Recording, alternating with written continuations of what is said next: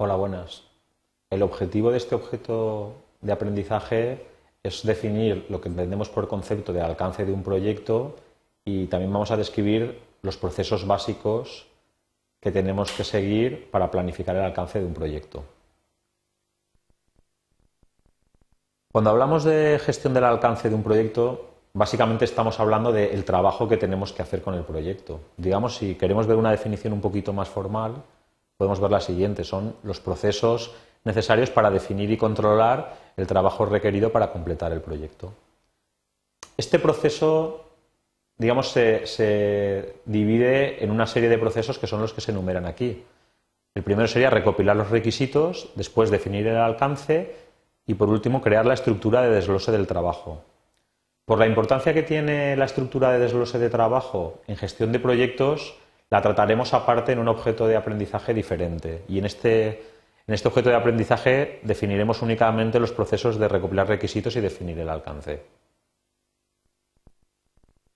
En este esquema un poco intentamos representar en qué fase del proyecto estamos. O sea, digamos, después de haber llevado a cabo los procesos de inicio, donde digamos hay un acta del proyecto que ha sido la constitución formal del proyecto, Hemos hecho el proceso de identificar a los interesados, con lo que hemos generado un registro con los interesados más importantes del proyecto, sus características. A partir de aquí, pues vamos a elaborar una serie de documentos que es, en primer lugar, vamos a tener en cuenta lo que serían los requisitos.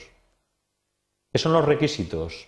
Normalmente cuando, cuando hablamos de requisitos estamos hablando casi de condiciones obligatorias que tiene que cumplir nuestro proyecto. Los requisitos pueden ser muy variados.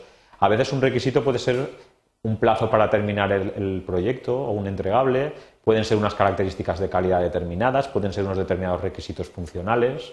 El producto que hay que elaborar tiene que hacer esto, eso es un requisito. Criterios de calidad, presupuestarios, etcétera. Una característica muy importante es que los requisitos deben de ser medibles. ¿Por qué deben de ser medibles? Porque después, cuando nosotros generemos los entregables del proyecto, hay que medir que hemos cumplido, eh, que hemos cumplido los requisitos para esos entregables. La única forma es que nosotros hayamos establecido previamente los criterios de evaluación, es decir, la medida. Deben de ser completos, coherentes. También es muy importante que estos requisitos deben de ser aceptados, aceptables para los interesados claves del proyecto. Recordemos que el plan de proyecto requiere una aprobación formal. Entonces, en esta aprobación formal, uno de los elementos más importantes es que los requisitos sean los que los, clientes patrocinadores de nuestro proyecto nos han impuesto, es decir, de los interesados clave. Digamos que después de tener los requisitos, eh, el alcance ya, digamos, sería más propiamente dicho el trabajo que hay que hacer. Si queremos dar una definición un poco formal, pues el alcance del proyecto es una descripción detallada del proyecto y del, del producto a partir de los entregables, supuestos y restricciones. Yo creo que es muy importante destacar el concepto de entregable, que es básico, digamos, en lo que es la definición del alcance de un proyecto, que un poco un entregable es un componente que hay que hacer en nuestro proyecto.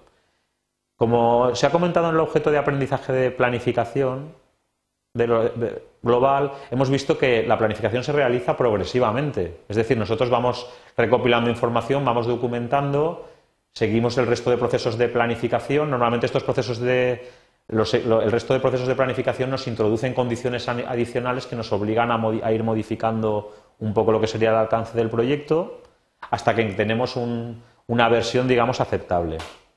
Es muy importante que cuando planificamos el alcance analicemos todos los aspectos que hay alrededor del alcance, como riesgos, supuestos, restricciones, la completitud.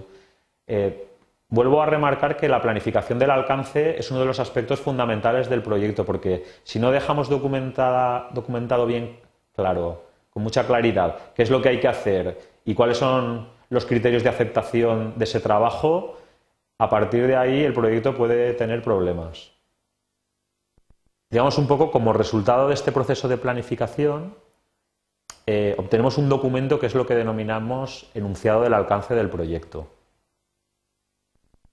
Un poco este enunciado del alcance es, para resaltarlo de nuevo, es describir con, todo el detalle posible los entregables del proyecto y el trabajo que tenemos que hacer. Pues un aspecto muy importante de esta documentación es que nos, nos debe permitir entendernos tanto con el equipo del proyecto, que es el que va a realizar el trabajo, como con los interesados claves del proyecto. Es decir, nosotros le tenemos que explicar a nuestro equipo qué trabajo tiene que hacer.